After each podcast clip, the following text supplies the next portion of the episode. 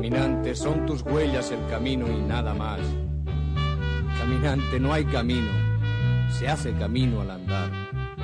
Al andar se hace camino y al volver la vista atrás se ve la senda que nunca se ha de volver a pisar.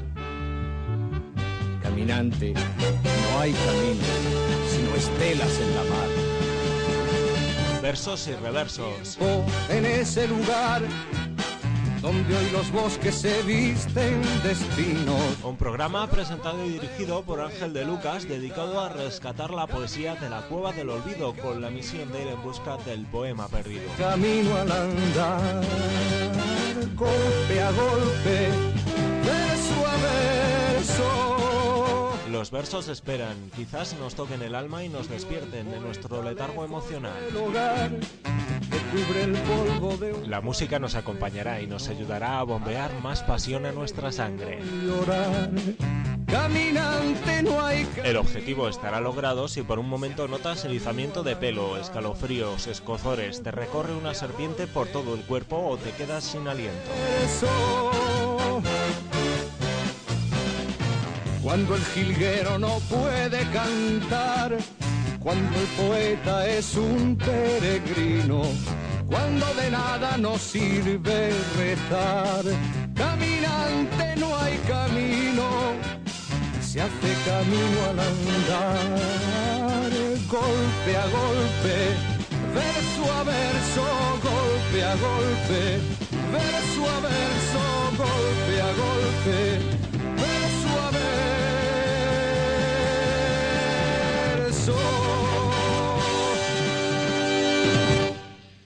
Hola, buenas noches. Estáis en el programa de poesía Versos y Reversos. Ya sabéis, todos los miércoles de 10 a 11 de la noche eh, tenemos una cita con la poesía.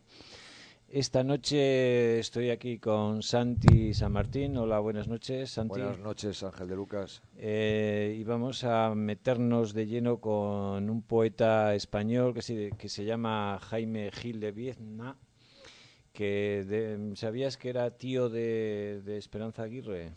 La, presidenta, no, la, la, de Madrid, no sé. La secretaria o presidenta de, la, Comunidad de Madrid. De la Comunidad del, Partido Popular. parece que es, ¿no? El alcalde es eh, Gallardón, ¿no? De Madrid. Tiene cojones que de la literatura haya gente que se pasa, que por genética debería de, de haber heredado aficiones literarias y pasa a la política, pero bueno. Bueno, no, a ver, una cosa es Jaime Gilevizna y otra cosa es Esperanza Aguirre. Sí, que además era antiguo. Caracteres bastante diferentes y idearios bastante diferentes, ¿no? Bueno, es una anécdota que me ha explicado hoy, por cierto, Mariano Íñigo. Y, sí, la contradicción. Eh, bueno, eh, vamos a escuchar, para que os hagáis una idea de Jaime Gil de Viezma, eh, es eh, de familia catalana, estuvo viviendo en Segovia, su familia tenía allí alguna casa, él debía ir de vez en cuando. Trabajaba en, en Filipinas con el negocio del tabaco. Eh, trabajaba mucho, ganaba mucho dinero, decía, pero también lo gastaba. conoció a muchos poetas de la época, hablaremos pues Carlos Barral, eh, todos los poetas catalanes que había en aquella época, Ferrater, eh, bueno. Eh, vamos a escuchar un primer poema de Jaime Gil de Viezma, recitado por él mismo, para que os hagáis una idea de cómo era su voz. Era un tipo alto, fuerte, al final estaba calvo, pero tenía una buena línea de cabeza, decía él. Y aquí están sus palabras. Contra Jaime Gil de Viezma. ¿De qué sirve quisiera saber cambiar de piso? Dejar atrás un sótano más negro que mi reputación, y ya es decir, poner visillos blancos y tomar criada, renunciar a la vida de bohemio, si vienes luego tú, pelmazo, embarazoso huésped, memo vestido con mis trajes zángano de colmena, inútil, cacaseno, con tus manos lavadas, a comer en mi plato y a ensuciar la casa. Te acompañan las barras de los bares últimos de la noche, los chulos, las solistas, las calles muertas de la madrugada y los ascensores de luz amarilla cuando llegas, borracho, y te paras a verte en el espejo la cara destruida. con ojos todavía violentos que no quieres cerrar. Y si te increpo, te ríes, me recuerdas el pasado y dices que envejezco. Podría recordarte que ya no tienes gracia, que tu estilo casual y que tu desenfado resultan truculentos cuando se tienen más de 30 años y que tu encantadora sonrisa de muchacho soñoliento, seguro de bueno, pues este era Jaime Gil de Viedma. Eh, habéis oído sus palabras. Es interesante escuchar la voz de los poetas, ¿no? Cómo es el timbre, cómo es la textura de la voz, para hacerte también una idea de, su persona, ¿no? También. Sí, que le gustaba la bohemia. Sí, le gustaba la bohemia. Sabía mucho de poesía. Eh, yo tengo aquí un libro eh, editado por el Aleph, Personalia del Aleph. Bueno. Y son, son conversaciones eh, que han tenido diferentes eh, periodistas. Eh, la edición está y prólogo está a cargo de Javier Pérez Escotado. Y vienen un montón de entrevistas que la hicieron a lo largo de muchos años a Jaime Gil de Vietnam, que por cierto nació en el año 29 y falleció en el 1990 es uno de los que se dice que empezó lo que se llamaba lo que se llama la poesía de la experiencia que bueno, pues es una, no sé, es una perogrullada, toda la poesía es poesía de la experiencia. Sí, que hay como todo un movimiento de eso. Acerca... Hay un movimiento de eso, de... Sí, sí, pero bueno... Varios poetas adscritos a, a, ese tipo de sí, poesía. después de la poesía social que hubo en los años 50, 60, pues él empezó a escribir un poco diferente, también como Ángel González. Y bueno, pues este, esta noche vamos a estar, a ver si viene también como la otra vez, eh, a ver si viene Jaime Gil de Viedna con nosotros. Hemos puesto una vela aquí eh, para que esta noche esté con nosotros y bueno, que recite él mismo sus poemas a través de nosotros. ¿no? Como Seamos vehículos, sí. Seamos vehículos. Mediums, canales. Mediums, canales. Tú eres medium, ¿no? Un poco. Más vidente que medium. Ah, más vidente. Sí, tengo buenos ramalazos de evidencia, ¿no? Mm. Como, como pequeñas, pequeñas, de alguna forma, a veces, no siempre, suele ser más normal sin buscarlo, cuando de repente tienes una, una pequeña posibilidad de ver cosas que, que están ahí, que no se ven normalmente, pero se perciben, se sienten. Adivinas cosas, soy un poco adivino, un poco brujo. Sí, un, poco evidente. Medium no, no, no me, no, no me conecto con ningún espíritu. Yo solo, solamente, quizás por mi sensibilidad, o porque he tenido momentos en mi vida eh, que te puede pasar en un, estado de agotamiento si vas al monte o, o, después de una enfermedad, cuando te curas, estás tan sensible que puedes, haces percibir o ver cosas que, que son, que están y que son reales, que no son alucinaciones, son puedes tener pequeñas visiones de, de lo que está ahí, ¿no? Eh, digamos, sí, ramalazos de evidencia, se puede decir, todos los poetas, ¿no? Creo que lo, lo tienen. Tienen esa facilidad para poder ver, uh -huh. para poder ver algo que, que, está ahí, solo hay que querer verlo, nada más. Eh, os voy a leer el primer, bueno, este sería ya el segundo poema, Amistad a lo largo. Es uno de los primeros, eh, de los primeros poemas que escribió de un libro que se llamaba Compañeros de viaje y dice, pasan lentos los días y muchas veces estuvimos solos, pero luego hay momentos felices para dejarse ser en amistad. Mirad, somos nosotros. Un destino condujo diestramente las horas y brotó la compañía. Llegaban noches, al amor de ellas nosotros encendíamos palabras, las, que, las palabras que luego abandonamos para subir a más. Empezamos a ser los compañeros que se conocen por encima de la voz o de la seña.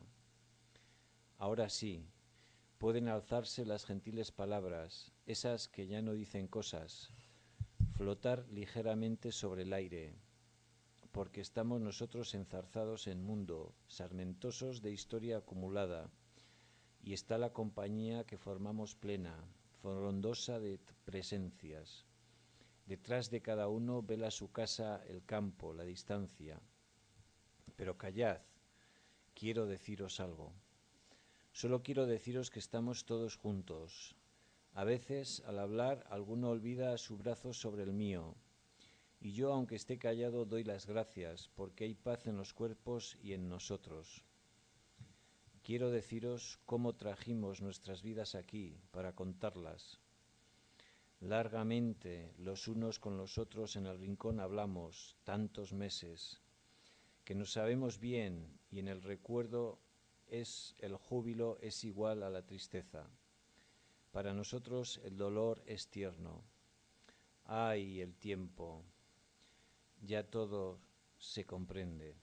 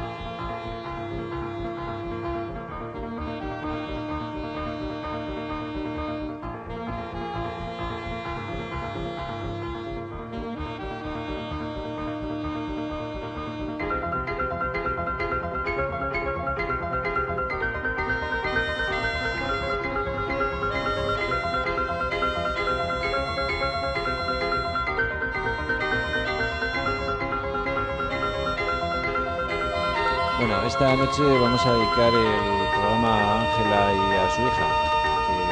Ángela iba a venir esta noche, pero al final no ha podido. Bueno, todo pasa.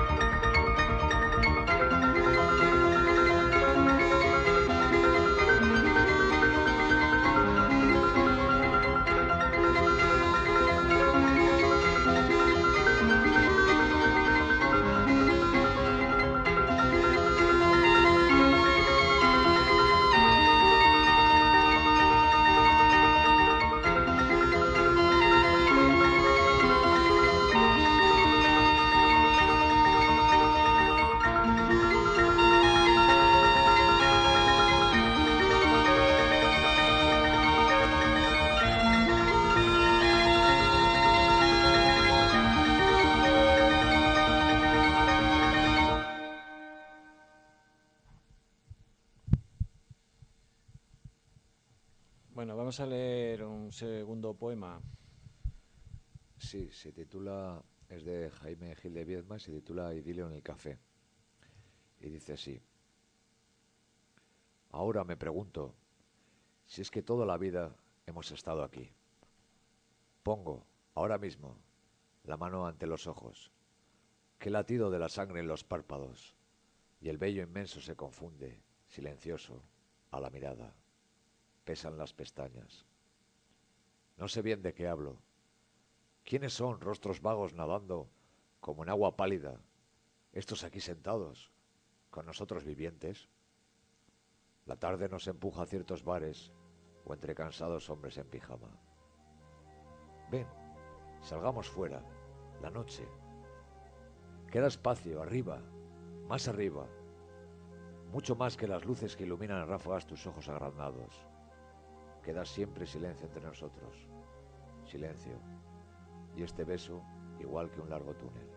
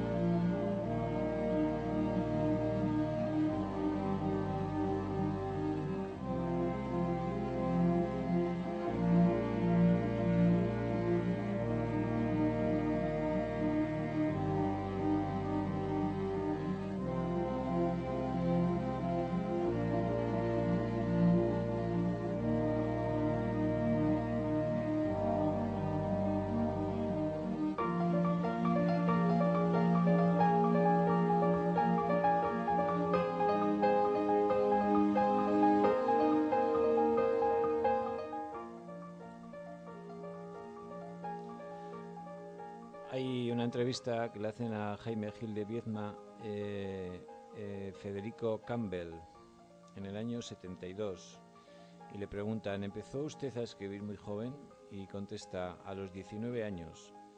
¿Hubo algunas circunstancias que lo llevaron al descubrimiento de su vocación literaria? No particularmente, solo quizá que tenía unas copas encima y me di cuenta de que podía ser poeta, porque tenía en la cabeza un poema ya hecho. Y lo escribí. Fue en la primavera de 1949. Mi primer libro apareció en el 59, cuando yo tenía 29 años.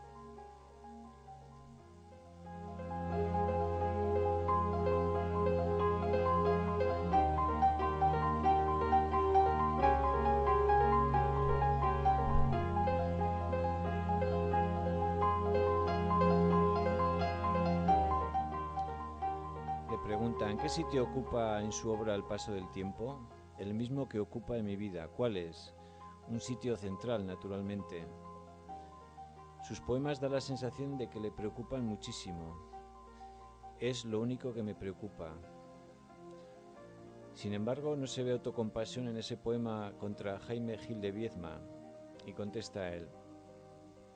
Da usted en una cosa que he pensado muchas veces, que soy de buena familia y estoy muy bien educado, si escribí ese poema en el que no hay autocompasión, significa que estoy muy bien educado. La autocompasión es uno de los sentimientos más embarazosos para el público y más obscenos. Cuando escribí contra Jaime Gil de Viedma me encontraba en un estado de, de deyección y de depresión moral muy intenso. Como todo ser humano, adolezco de una tendencia a la autocompasión, pero estoy acostumbrado a reprimirla. Y realmente en ese poema que está escrito en un estado bastante lamentable, Creo que me salvé del peligro de caer en la autocompasión.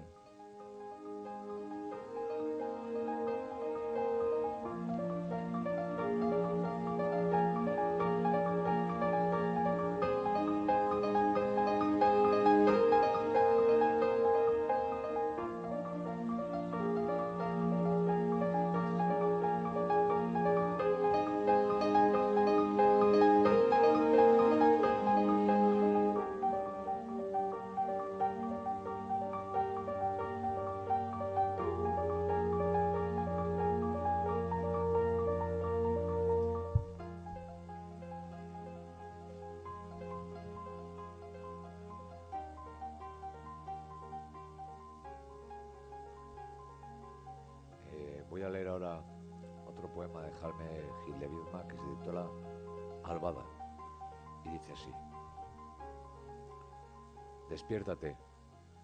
La cama está más fría y las sábanas sucias en el suelo. Por los montantes de la galería llega el amanecer, con su color de abrigo de entretiempo y liga de mujer. Despiértate pensando vagamente que el portero de noche os ha llamado y escucha en el silencio, sucediéndose hacia lo lejos. Se oyen enroquecer las tranvías que llevan al trabajo. Es el amanecer. Irán amontonándose las flores cortadas en los puestos de las ramblas y silbarán los pájaros, cabrones, desde los plátanos, mientras que ven volver la negra humanidad que va a la cama después de amanecer.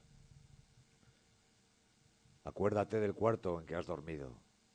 Entierra la cabeza en las almohadas, sintiendo aún la irritación y el frío que da el amanecer, junto al cuerpo que tanto nos gustaba en la noche de ayer. Y piensa en que debieses levantarte. Piensa en la casa todavía oscura, donde encontrarás para cambiar de traje, y en la oficina, con sueño de vencer, y en muchas otras cosas que se anuncian desde el amanecer. Aunque a tu lado escuches el susurro de otra respiración, aunque tú busques el poco de calor entre sus muslos, medio dormido, que empieza a estremecer, aunque el amor no deje de ser dulce, hecho al amanecer. Junto al cuerpo que anoche me gustaba, tanto desnudo, déjame que encienda la luz para besarte cara a cara en el amanecer, porque conozco el día que me espera y no por el placer. Gracias a la vida.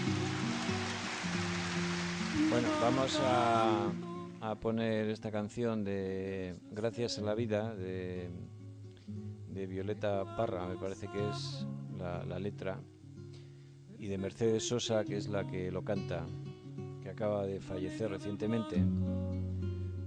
Esta canción que es muy famosa, que la hemos escuchado muchas veces.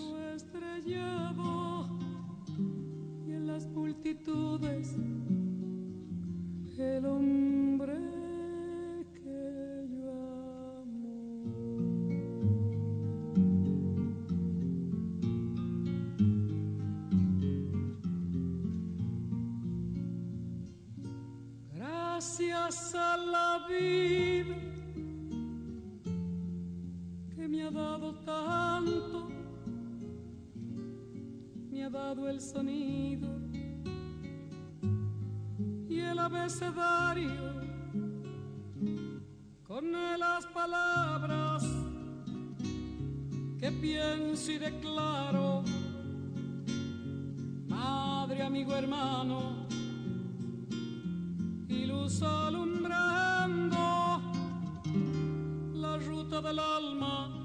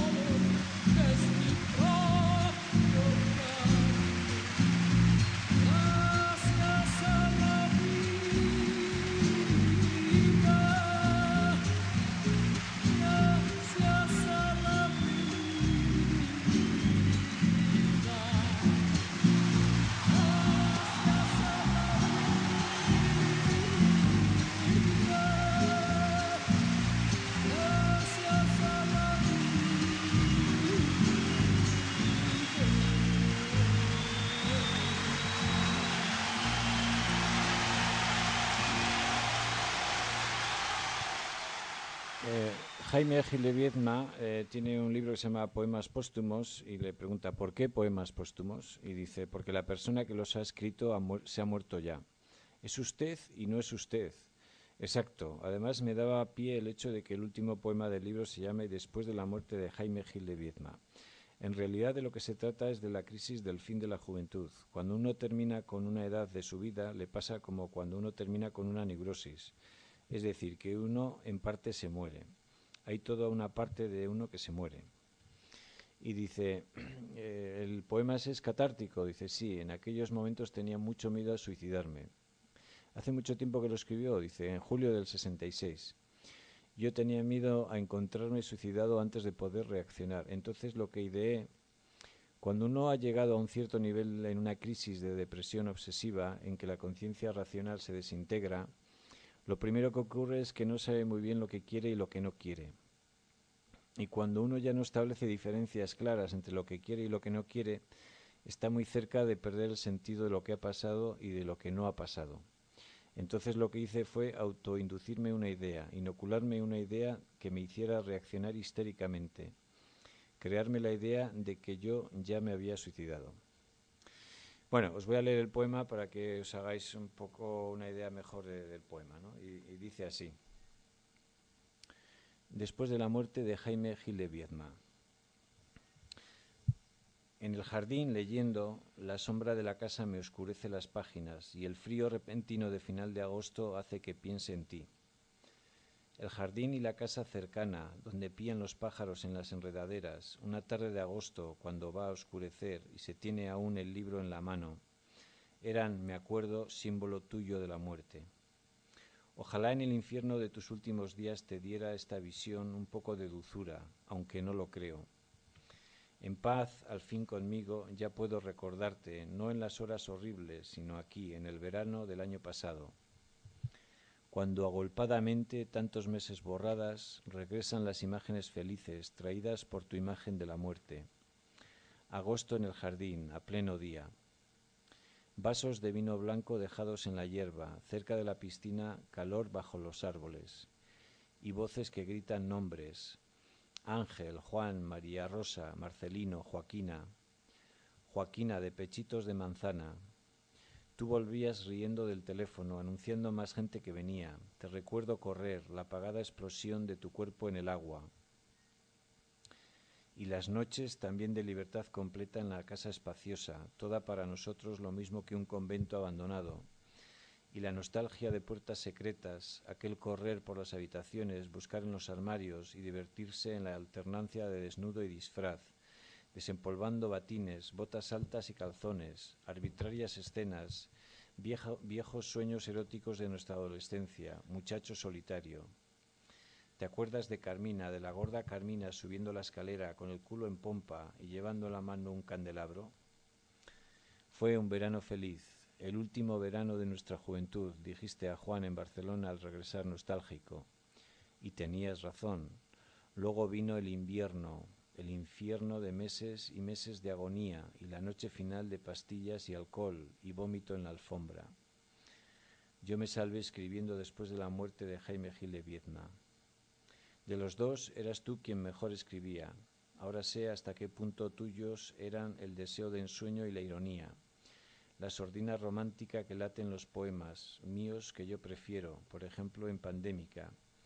A veces me pregunto cómo será sin ti mi poesía.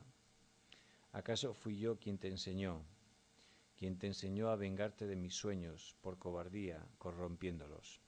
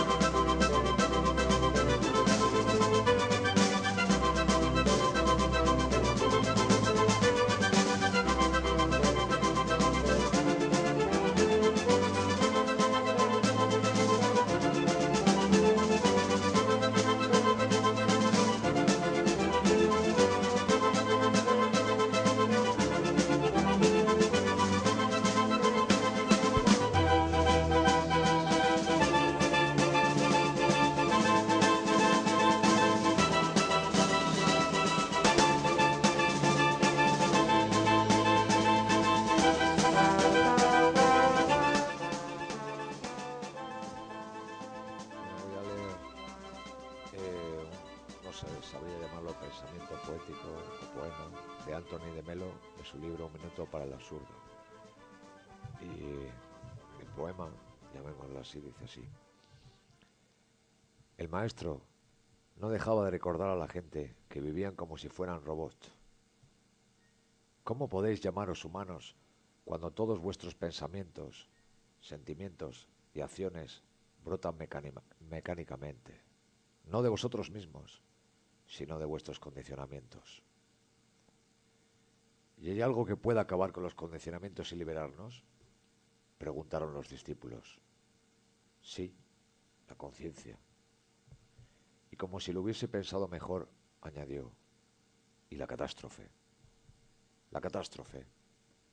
Sí, un inglés, muy inglés, me contó una vez cómo tras naufragar su barco en mitad del océano y nadar junto a otro inglés durante toda una hora, al fin consiguió liberarse de su condicionamiento y hablarle al otro, sin haberle sido presentado. ¿Y qué le dijo? Le dijo, perdóneme por dirigirme a usted sin haber sido presentados, pero ¿sabe usted si es este el camino para Southampton?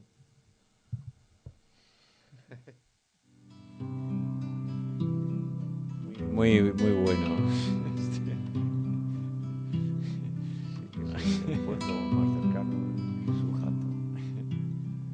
Creo que no hay que explicar mucho, ¿no?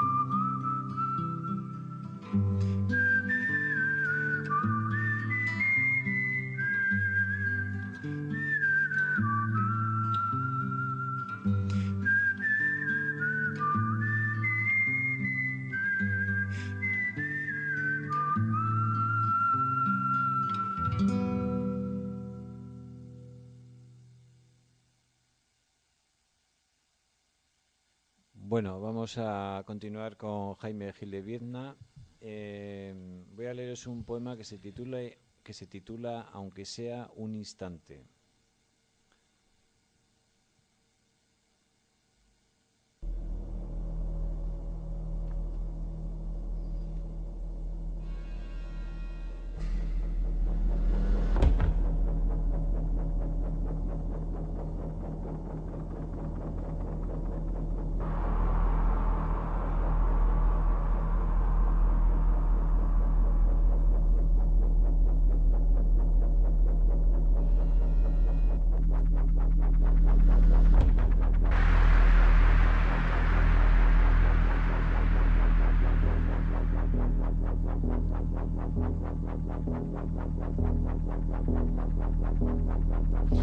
Eh, Pink Floyd tiene una canción que es la que estáis escuchando que se titula Bienvenidos a la máquina. Así como el maestro nos decía cómo se puede salir de la máquina, que había dos métodos, o la conciencia o la catástrofe.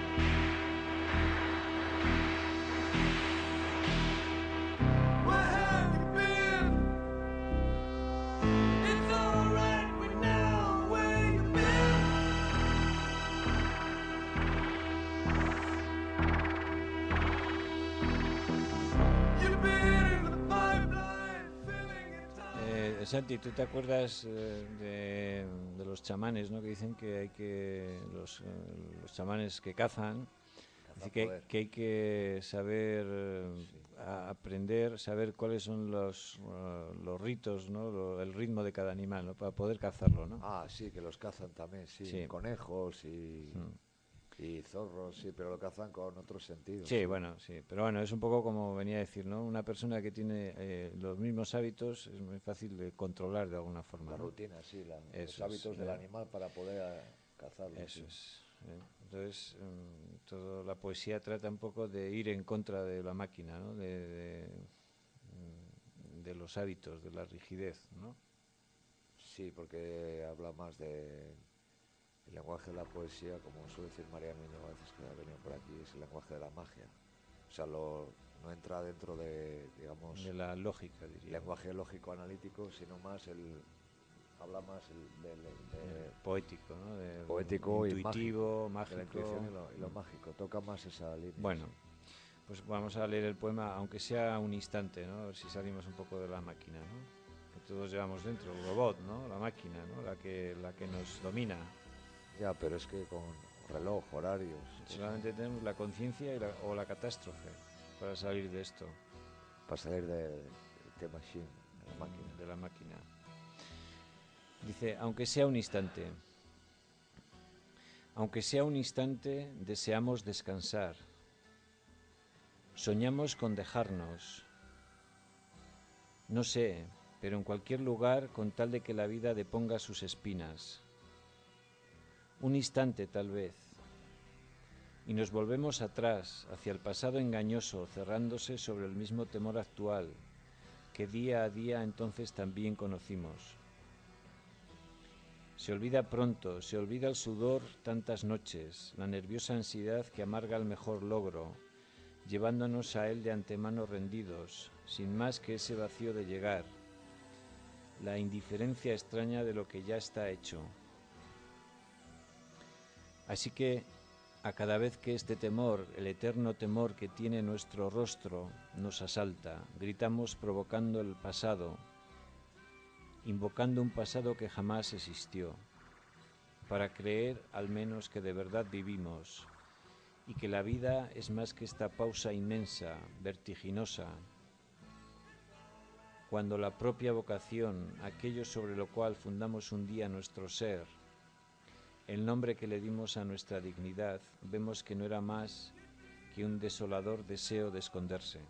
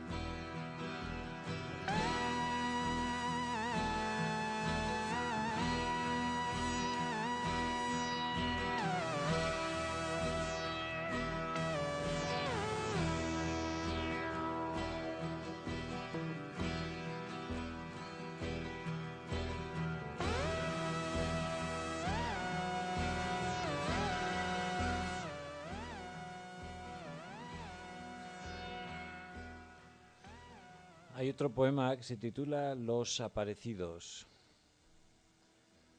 Fue esta mañana misma, en mitad de la calle. Yo esperaba con los demás, al borde de la señal de cruce, y de pronto he sentido como un roce ligero, como casi una súplica en la manga. Luego, mientras precipitadamente atravesaba la visión de unos ojos terribles, exhalados yo no sé desde qué vacío doloroso. Ocurre que esto sucede demasiado a menudo. Y sin embargo, al menos en algunos de nosotros queda una estela de malestar furtivo, un cierto, un cierto sentimiento de culpabilidad. Recuerdo también en una hermosa tarde que regresaba a casa, una mujer se desplomó a mi lado replegándose sobre sí misma. Silenciosamente y con una increíble lentitud la tuve por las axilas, un momento el rostro, viejo, casi pegado al mío. Luego, sin comprender aún, incorporó unos ojos donde nada se leía, sino la pura privación de que me daba las gracias. Me volví penosamente a verla calle abajo. No sé cómo explicarlo. Es lo mismo que, que si todo, lo mismo que si el mundo alrededor estuviera parado, pero continuase en movimiento cínicamente, como si nada, como si nada fuese, fuese verdad. Cada aparición que pasa, cada cuerpo en pena no anuncia muerte. Dice que la muerte estaba ya entre nosotros sin saberlo. Vienen de allá, del otro lado del fondo sulfuroso, de las sordas minas del hambre y de la multitud, y ni siquiera saben quiénes son, desenterrados vivos.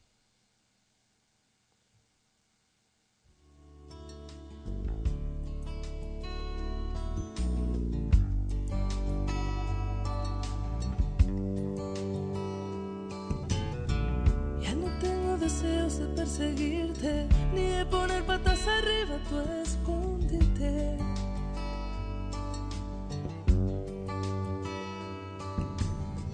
Desdibujo en tus ojos mi mirada y lo que siento por ti se queda en nada.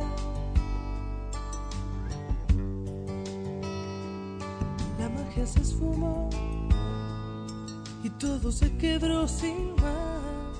No me quedan ganas de llorar. Recoge todo y echa andar. El norte se perdió. El tiempo se paró, ya ves. Me dejaste abandonada sin querer.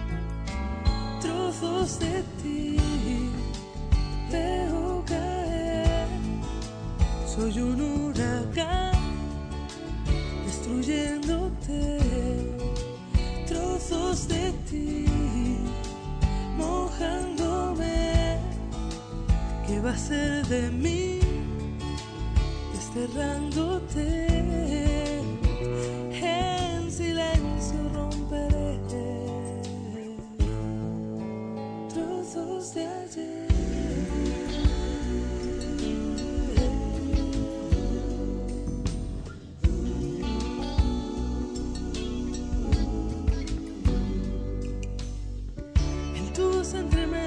Mentiras con mil palabras de amor que están sin vida.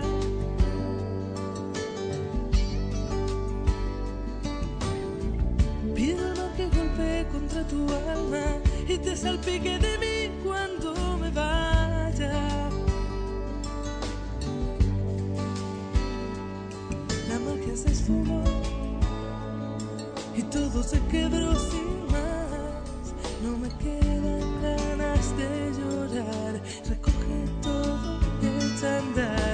se perdió. El tiempo se paró, ya ves. Me dejaste abandonada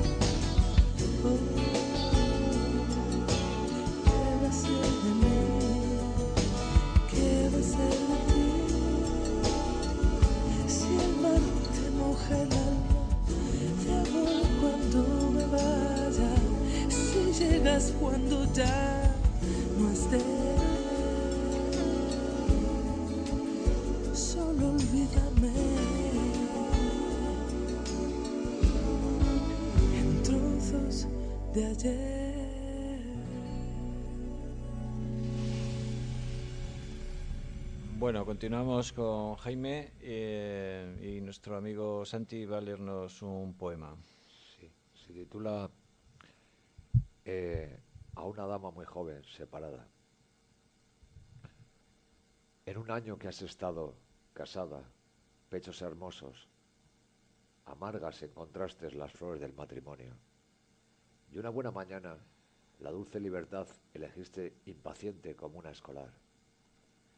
Hoy vestida de corsario en los bares, se te ve con seis amantes por banda. Isabel, niña Isabel, sobre un taburete erguida, radiante, despeinada, por un viento solo tuyo, presidiendo la farra. ¿De quién, al fin de una noche, no te habrás enamorado por quererte enamorar? Y todo me lo han contado. ¿No has aprendido, inocente, que en tercera persona los bellos sentimientos son historias peligrosas? Que la sinceridad con que te has entregado no la comprenden ellos, niña Isabel. Ten cuidado, porque estamos en España, porque son uno y lo mismo los menos de tus amantes y el bestia de tu marido.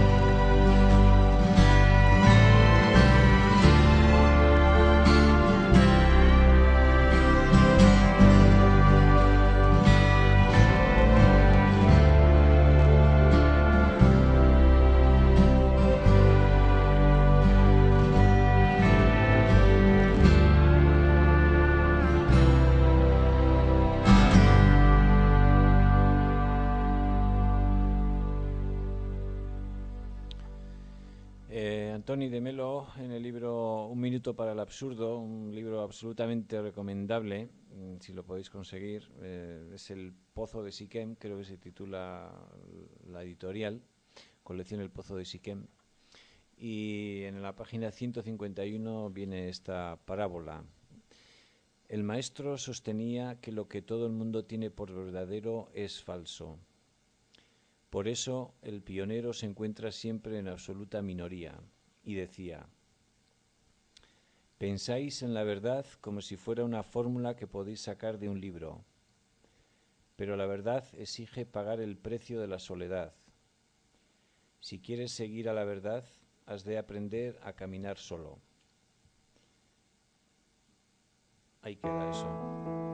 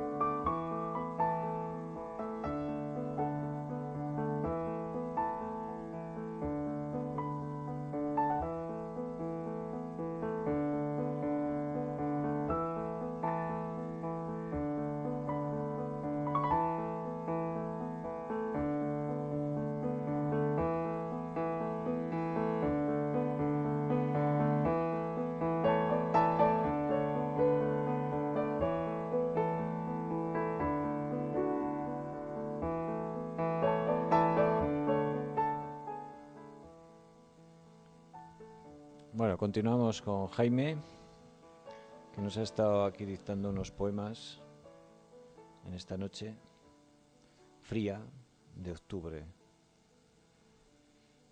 ¿Qué poema nos vas a leer ahora? Bueno, voy a leer eh, uno muy bonito. Yo creo que de todos los que he leído es mi favorito. De, de los que he leído. Sí, eh, sí, ¿Cómo muy- se titula? se titula Canción del aniversario y dice así. Porque son ya seis años desde entonces. Porque no hay en la tierra todavía nada que sea tan dulce como una habitación para dos, si es tuya y mía. Porque hacia el tiempo, ese pariente pobre que conoció mejores días, parece hoy partidario de la felicidad. Cantemos alegría. Y luego, levantémonos más tarde cada domingo. Que la mañana plena se nos vaya a nacer otra vez el amor, pero mejor, de otra manera. Que la noche no puede imaginarse, mientras el cuarto se nos puebla de sol y vecindad tranquila, igual que el tiempo, y de historia serena. El eco de los días de placer, el deseo, la música acordada dentro del corazón y que yo he puesto apenas en mis poemas, por romántica, todo el perfume, todo el pasado infiel, lo que fue dulce y da nostalgia. ¿No ves cómo se sume la realidad que entonces soñabas y soñaba? La realidad, no demasiado hermosa, con sus inconvenientes de ser dos, sus vergonzosas noches de amor sin deseo y de deseo sin amor que ni en seis siglos de dormir a solas las pagaríamos, y con sus transiciones vagas, de la traición al tedio, del tedio a la traición. La vida no es un sueño, tú ya sabes que tenemos tendencia a olvidarlo, pero un poco de sueño, no más. Un sí, es, no es por esta vez, callándonos el resto de la historia, y un instante, mientras que tú y yo nos deseamos feliz y larga vida en común, estoy seguro que no puede hacer daño.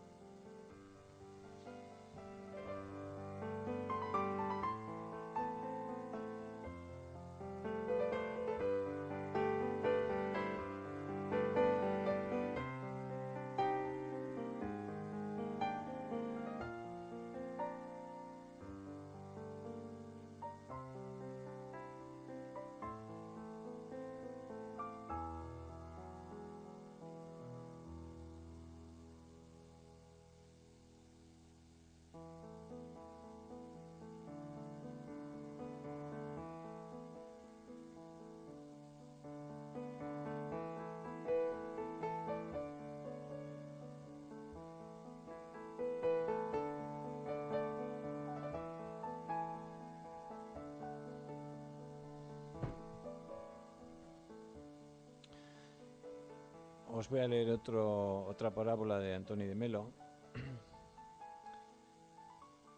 ¿En qué consiste la iluminación? En ver. ¿En ver qué?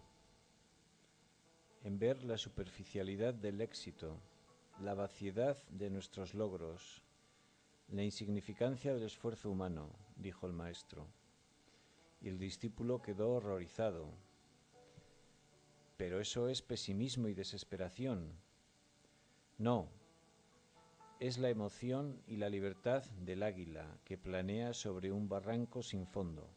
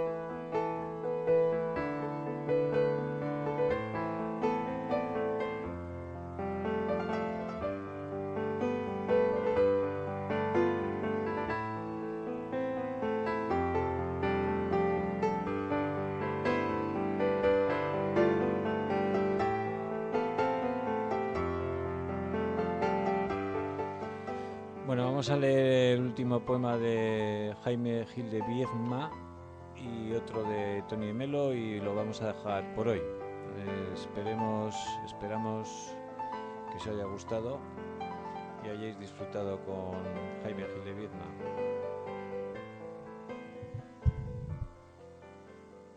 ¿Cómo se titula el poema? El poema se titula Elegía y recuerdo de la canción francesa. Eh, y eh, en en francés dice C'est une chanson qui nous ressemblait. Cosma y Prevet, filles mortes.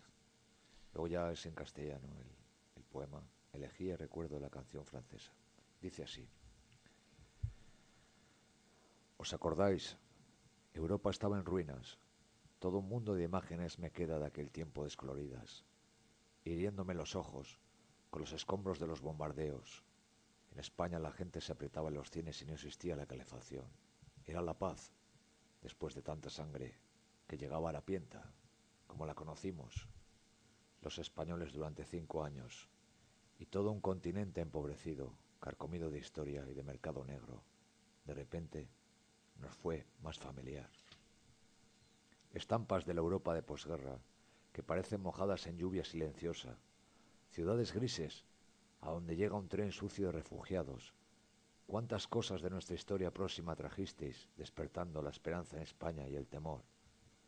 Hasta el aire de entonces parecía que estuviera suspenso, como si preguntara, y las viejas tabernas de barrio los vencidos hablaban en voz baja. Nosotros, los más jóvenes, como siempre, esperábamos algo definitivo y general. Y fue en aquel momento, justamente en aquellos momentos de miedo y esperanzas, tan irreales, ay, que apareciste. Oh, rosa de lo sórdido, manchada, creación de los hombres, arisca, vil y bella canción francesa de mi juventud. Eras lo no esperado que se impone a la imaginación, porque así es la vida. Tú que cantabas la heroicidad canalla, el estallido de las rebeldías, igual que llamaradas, y el miedo a dormir, a dormir solo, la intensidad que aflige el corazón. Cuánto enseguida te quisimos todos, en tu mundo de noches con el chico y la chica entrelazados, de pie en un quicio oscuro, en la sordina de tus melodías, un eco de nosotros resonaba exaltándonos con la nostalgia de la rebelión. Y todavía, en la alta noche, solo, con el vaso en la mano, cuando pienso en mi vida, otra vez más, San fait du bruit, tus músicas suenan en la memoria como una despedida. Parece que fue ayer y algo ha cambiado. Hoy no esperamos la revolución. Desvencijada Europa de posguerra, con la luna asomando tras las ventanas rotas. Europa, anterior al milagro alemán, imagen de mi vida, melancólica. Nosotros, los de entonces, ya no somos los mismos, aunque a veces nos guste una canción.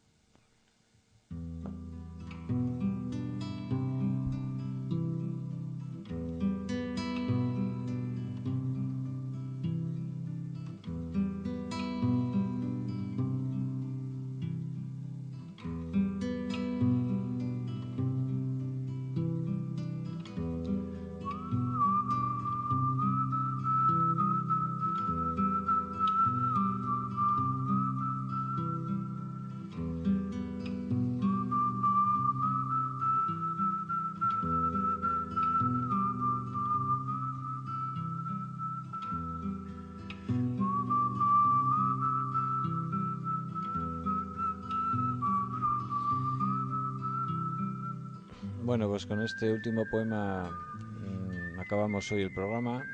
Un poeta de la generación de los años 50, eh, fallecido en el año 90. Y vamos a acabar el programa hoy con otro pequeño relato de Antoni de Melo, que dice así. Qué alegre parece el maestro, observó un visitante. Uno siempre camina con paso alegre cuando se ha librado de esa carga que llamamos ego, dijo un discípulo.